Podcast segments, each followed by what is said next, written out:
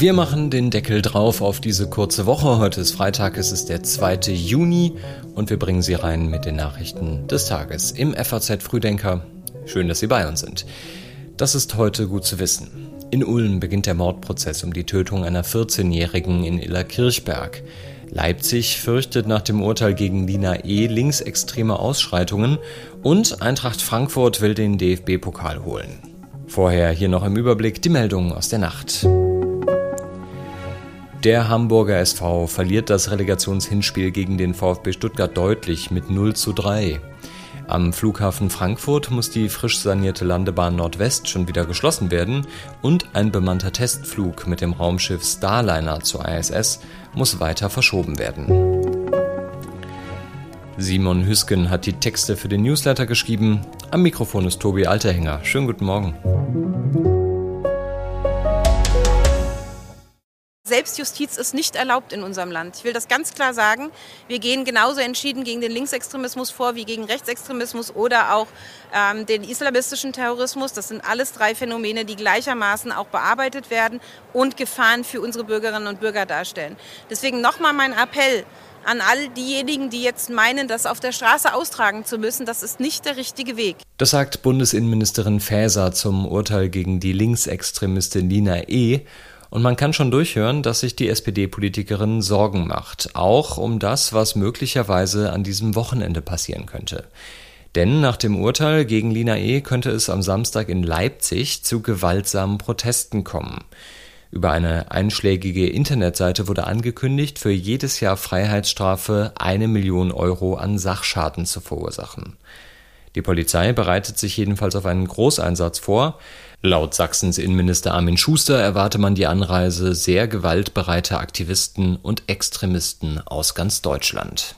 Am Mittwoch hatte das Oberlandesgericht Dresden entschieden, dass sich Lina E. und ihre Mitangeklagten der Bildung einer kriminellen Vereinigung sowie schwerer Körperverletzung bzw. der Beihilfe hierzu schuldig gemacht haben. Die Urteilsbegründung wurde immer wieder durch Zwischenrufe und Tumulte unterbrochen. Trotz der Verurteilung zu einer Haftstrafe von fünf Jahren und drei Monaten wurde Lina E. erst einmal aus der Untersuchungshaft entlassen. Denn zum einen ist das Urteil noch nicht rechtskräftig, da die Anwälte von Lina E. Revision angekündigt haben, und eine Reihe an Auflagen soll die Fluchtgefahr mindern. Mehr dazu lesen Sie in den Show Notes. Der Mai ist rum, wir sind im Juni, für viele ist die Heizsaison ja schon lange vorbei, aber über das Thema Heizungen in deutschen Häusern wird nach wie vor munter gestritten. Sie haben eben ein paar Stichworte genannt, Heizungsgesetz, aber ich will da jetzt, mir kommt vor, als hätte ich darüber schon ein paar Mal geredet, zu tief einsehen. Robert Habeck fasst mit so etwas wie Galgenhumor am Sparkassentag am Mittwoch, aber die Frage ist ja in der Tat, wie rettet man einen Gesetzentwurf, der öffentlich komplett zerfleddert wurde? SPD-Generalsekretär Kevin Kühnert hat jetzt immerhin gesagt, er glaube an das Heizungsgesetz vor der Sommerpause. Und auch Bundesjustizminister Marco Buschmann hat ja versucht, etwas Druck vom Kessel zu nehmen. Der Frankfurter Allgemeinen Sonntagszeitung sagt Buschmann, was man gerade erlebe, sei eben Parlamentarismus in Reinform. In ein paar Monaten werde man wahrscheinlich darüber schmunzeln. Das Mädchen war auf dem Weg zur Schule. Sie ist nie in ihrem Klassenzimmer angekommen.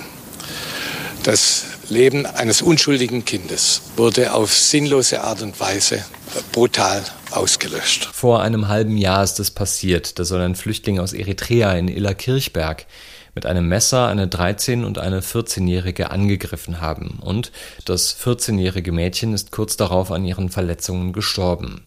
Gehört haben wir gerade den baden-württembergischen Innenminister Thomas Strobel. Heute beginnt vor dem Landgericht Ulm der Mordprozess gegen den 27-Jährigen. Zur falschen Zeit am falschen Ort, so beschreibt die Oberstaatsanwaltschaft den Angriff, denn eigentlich hatte der mutmaßliche Täter offenbar vor, an diesem 5. Dezember mit dem Messer Mitarbeiter der Ausländerbehörde unter Druck zu setzen, um ihm einen Reisepass auszustellen. Die Mädchen habe er demnach nur angegriffen, weil er fürchtete, sie könnten das Messer bei ihm entdeckt haben und ihn der Polizei melden. Im Falle einer Verurteilung droht dem Mann eine lebenslange Freiheitsstrafe. Die Staatsanwaltschaft wirft ihm vor, die Tat aus Heimtücke begangen zu haben. Während der 27-Jährige die Ermordung des 14 Jahre alten Mädchens gestanden haben soll, will er sich an den Angriff auf die 13-Jährige nicht erinnern. Laut einem vorläufigen psychiatrischen Gutachten soll der Angeklagte schuldfähig sein. Heute beginnt in Singapur die wichtigste Sicherheitskonferenz in Asien, der Shangri-La-Dialog. Das ist auch immer ein Gradmesser für das Verhältnis zwischen China und den USA. Das war ja zuletzt doch ziemlich angespannt. Die Reise von Nancy Pelosi nach Taiwan, der chinesische Spionageballon über den Vereinigten Staaten und zuletzt ein Zwischenfall zwischen einem chinesischen Kampfflugzeug und einem amerikanischen Aufklärungsflugzeug über dem südchinesischen Meer, all das hat das Verhältnis belastet. Trotz des Ukraine-Kriegs hat Washington Südostasien nicht aus den Augen verloren. Mit Thailand und den Philippinen führten die US-Streitkräfte im vergangenen Jahr große gemeinsame Übungen durch. Manila gewährt den USA darüber hinaus Zugang zu zusätzlichen Militärstützpunkten. Auch der wirtschaftliche Einfluss Amerikas in der Region wird einer Umfrage des Südostasien-Instituts ISEAS unter sogenannten Entscheidern zufolge von 65 Prozent der Befragten positiv gesehen. Trotzdem glauben Fachleute, dass Peking in Südostasien mehr Einfluss ausübt. Das liegt nicht zuletzt daran, dass China für zahlreiche Länder dort der wichtigste Handelspartner ist. Das beobachten laut der ISEAS-Umfrage einige allerdings auch mit Skepsis, 65 bis 68 Prozent hegen demnach Bedenken hinsichtlich des wirtschaftlichen und politischen Einflusses Chinas. Der Festivalsommer geht so richtig los und wer zum Beispiel die Kings of Leon sehen will, bei Rock am Ring am Nürburgring oder in Nürnberg bei Rock im Park, der muss dafür deutlich mehr ausgeben als in den Jahren zuvor. Bis zu 300 Euro und damit satte 70 Euro mehr als im vergangenen Jahr kostet ein Ticket für das Drei-Tage-Festival. Als Grund nennen die Veranstalter höhere Löhne und gestiegene Energiekosten. Auch andere Festivals wie Wacken, das Hurricane und das Lollapalooza erhöhen ihre Preise.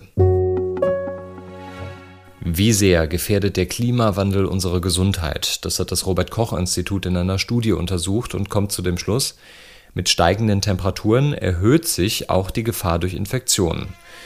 Wer zum Beispiel im Sommer gerne mal zerstochen wird, der kann ein echtes Problem bekommen, denn so ein Mückenstich kann gefährlich werden. Dann nämlich, wenn zum Beispiel das West-Nil-Fieber übertragen wird.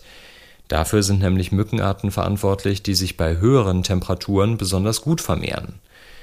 Gleiches gilt für die Population von Rötelmäusen, deren Ausscheidungen Hantaviren enthalten können, die zum Beispiel beim Fegen der Garage aufgewirbelt werden können und sich so auf den Menschen übertragen. Außerdem warnt das RKI vor Gefahren beim Grillen.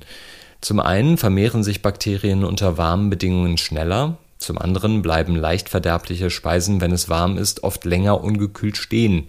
Ein gängiger Infektionsweg für Durchfallerkrankungen. Und hier kommt schon mal ein Ausblick auf morgen Abend. Ja, ich blicke dann jetzt schon auf knapp zwei Jahre zurück, die sportlich hervorragend gelaufen sind, aber auch ähm, ja, wo wo ich mich einfach auch wahnsinnig wohlgefühlt habe in, mit, mit dieser Mannschaft, in diesem Club, in dieser Stadt. Oliver Glasner sagt das, der Trainer von Eintracht Frankfurt vor dem Pokalfinale gegen RB Leipzig. Es ist ja sein letztes Spiel. Trainer und Verein hatten sich ja darauf geeinigt, den Vertrag vorzeitig zu beenden. Und wie es ausgeht, das können Sie am Samstag verfolgen ab 20 Uhr im Live-Ticker der FAZ. Ich hoffe, die große Wehmut kommt dann am 4. Juni am Römer. Dann nämlich, wenn Eintracht Frankfurt möglicherweise am Sonntag den Titel feiert, zusammen mit den Fans. Ein bisschen Wehmut ist hier auch da, denn das war der letzte Frühdenker für diese Woche. Aber nächste Woche sind wir wieder da und bringen Sie gut informiert in den Morgen. Bis dahin, einen guten Freitag und ein schönes Wochenende.